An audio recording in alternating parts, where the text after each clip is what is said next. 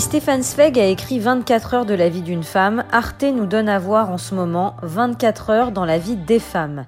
En 25 épisodes de 4 minutes en moyenne, la série H24, disponible sur arte.tv, se penche sur le thème des violences faites aux femmes, quelles qu'elles soient. Je t'ai vu. Eh, ta petite robe rouge là, j'aime bien. Vas-y, fais voir ce qu'il y a en dessous.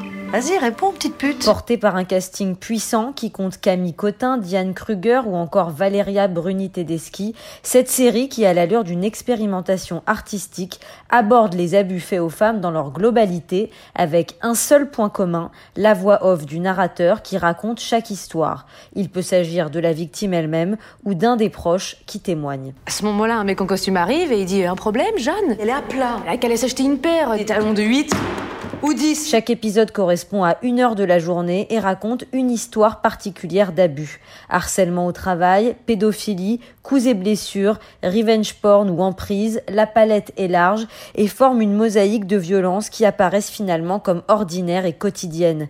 Dans beaucoup d'épisodes, la phrase et personne n'a bougé revient comme une terrible vérité.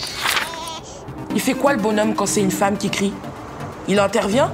Je joue pas au bonhomme je joue à la mignonne qui a dû préparer son mental pour la circonstance à coup d'atelier d'autodéfense. Dirigée par Valérie Urea et Nathalie Maduro, la série compte également de grands noms de la littérature du côté du scénario, comme Agnès Dezart ou Christiane Taubira, ainsi que des réalisatrices reconnues comme Clémence Poésie ou Marie Castille mention char. Il disait qu'il m'aimait, comme personne ne m'aimerait jamais.